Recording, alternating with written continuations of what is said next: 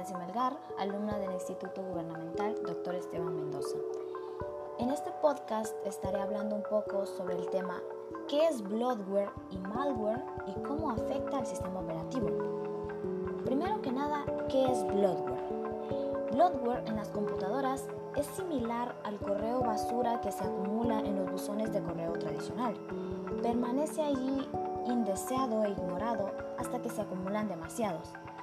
Se presenta en dos formatos, dañinos, aquel que viene preinstalado en las computadoras y los dispositivos móviles, y el que se descarga desde sitios web y se instala de manera inadvertida. El bloatware expone al usuario a una gran cantidad de riesgos de ciberseguridad. Si se conecta a Internet, expone la computadora al malware a través de la introducción de una gran cantidad de aplicaciones diseñadas para aprovecharse de la potencia de la informática y la información personal, incluida financiera. La eliminación de bloatware requiere la instalación de una o posiblemente varias utilidades de software especializado, según la persistencia y la naturaleza dañina del programa. Cuando los ordenadores eran grandes cajas cuadradas, los sistemas de memoria contaban con muy poco espacio, lo que exigía a los desarrolladores crearan aplicaciones que ocuparan el mínimo espacio posible.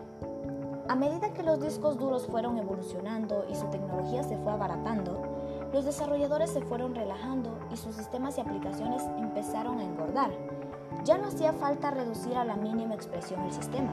Y el problema es que este aumento de peso no siempre era proporcionado al crecimiento y mejora de las funciones, es decir, había exceso de equipaje. Aquí fue cuando se acuñó el término bloatware, o en español, software inflado, o de relleno. El término hacía referencia a esos recursos innecesarios o prescindibles de un sistema que pese a no ser útiles, se dejaban y acababan ocupando espacio en la memoria del dispositivo. Aplicaciones con funciones muy básicas ocupaban una gran cantidad de espacio desproporcionado, por no hablar de las actualizaciones del software que también gastaban grandes cantidades de los recursos de los dispositivos, como los datos al descargarlas. En la actualidad, el significado de la palabra bloatware se ha ido extendiendo a otros usos. Si alguna vez te encuentras con este término en artículos, sabrás que nos referimos a las aplicaciones que ya vienen preinstaladas en un dispositivo, nada más por encenderlo por primera vez. Los proveedores de software les pagan a los fabricantes y distribuidores de computadoras para que instalen versiones de prueba de sus productos en los dispositivos, con la esperanza que los usuarios compren las versiones completas. Estas versiones de prueba tienen dos variantes, versiones reducidas con una funcionalidad limitada y versiones completas con una vida útil limitada. No estamos hablando de las aplicaciones críticas como la galería de imágenes, la lista de contactos o la cámara fotográfica, sino del resto de aplicaciones del fabricante o de terceros que cuando enciendes el dispositivo ya están instaladas sin que tú elijas si las quieres o no.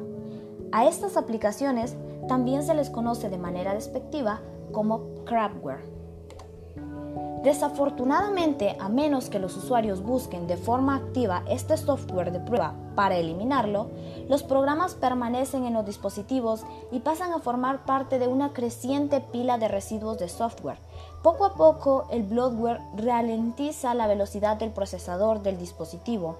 La ejecución de incluso aplicaciones pequeñas en un disco abarrotado de información puede tardar demasiado. Existen diversas aplicaciones o maneras de desinstalar este tipo de aplicaciones sin perjudicar el resto del sistema. Ahora veremos qué es el malware. Malware es un término general para referirse a cualquier tipo de software malicioso, diseñado para infiltrarse en tu dispositivo sin tu conocimiento. Hay muchos tipos de malware y cada uno busca sus objetivos de un modo diferente. Sin embargo, Todas las variantes comparten los rasgos definitorios. Son subrepticios y trabajan activamente en contra de los intereses de la persona atacada. Es importante señalar que el malware no solo supone una amenaza para los PC, los dispositivos móviles también pueden ser su objetivo. Entonces, ¿podríamos decir que el malware es solo un virus informático? Sí y no. Mientras que los virus informáticos son malware, no todo el malware son virus. Los virus son solo un tipo de malware. Mucha gente emplea dos términos como sinónimos, pero desde un punto de vista técnico, virus y malware no son lo mismo. Hay que verlo de este modo. El malware es un código malicioso. Los virus informáticos son códigos maliciosos que se extienden por equipos y redes. Ahora bien, ¿cómo funciona el malware? Sea cual sea su tipo, todo malware sigue el mismo patrón básico. El usuario descarga o instala involuntariamente el malware que afecta al dispositivo. La mayoría de las interacciones se producen cuando realiza sin saberlo una acción que provoca al descargar el malware. Esta acción podría ser un clic en, el vínculo de un correo electrónico o la vista de un sitio web malicioso, entre otros casos. Los hackers extienden el malware mediante servicios peer-to-peer de compartición de archivos y paquetes de descargas de software gratuito. Incrustar malware en un torrent o una descarga popular es una, es una manera efectiva de extenderlo por una base de usuarios más amplia. Los dispositivos móviles también pueden infectarse mediante mensajes de texto. Otra técnica es cargar malware en el firmware de una unidad USB o flash. Como el malware está cargado en el hardware interno del dispositivo, es improbable que el dispositivo lo detecte por eso nunca debes insertar en tu equipo una unidad desconocida. Una vez instalado, el malware afecta el dispositivo y comienza a trabajar para cumplir los objetivos del hacker. La forma de hacerlo es lo que distingue los distintos tipos de malware. ¿Qué hace el malware? En la mayoría de los casos, el malware es mucho más difícil de observar y trabaja con discreción en segundo plano. Hay malware que opera por simple malevolencia y borra datos de las máquinas afectadas. No busca ni cometer fraude ni robar nada. La única recompensa del hacker es la frustración y los contratiempos que sufren las víctimas. En otras instancias del malware provoca consecuencias más graves. Las máquinas infectadas con este software captan la información personal o financiera del usuario y se la envían al atacante que la utiliza para cometer fraude o robo de identidad llegados a este punto, la simple eliminación del malware es insuficiente para remediar el problema. Como el malware depende de la capacidad de procesamiento del dispositivo infectado, las víctimas suelen sufrir problemas de rendimiento significativos. Una ralentización repentina puede ser síntoma de malware.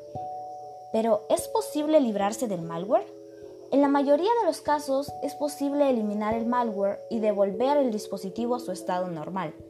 Sin embargo, algún malware es muy difícil de eliminar. Una vez que se engancha al sistema, una herramienta de eliminación de malware es el modo más sencillo y fiable de garantizar la erradicación de este software malicioso, ya que, ya que están especialmente diseñadas para detectar el malware de forma automática y eliminarla de tu dispositivo. El alcance del daño causado por el software malicioso a menudo depende de si ha infectado una computadora doméstica o una red corporativa.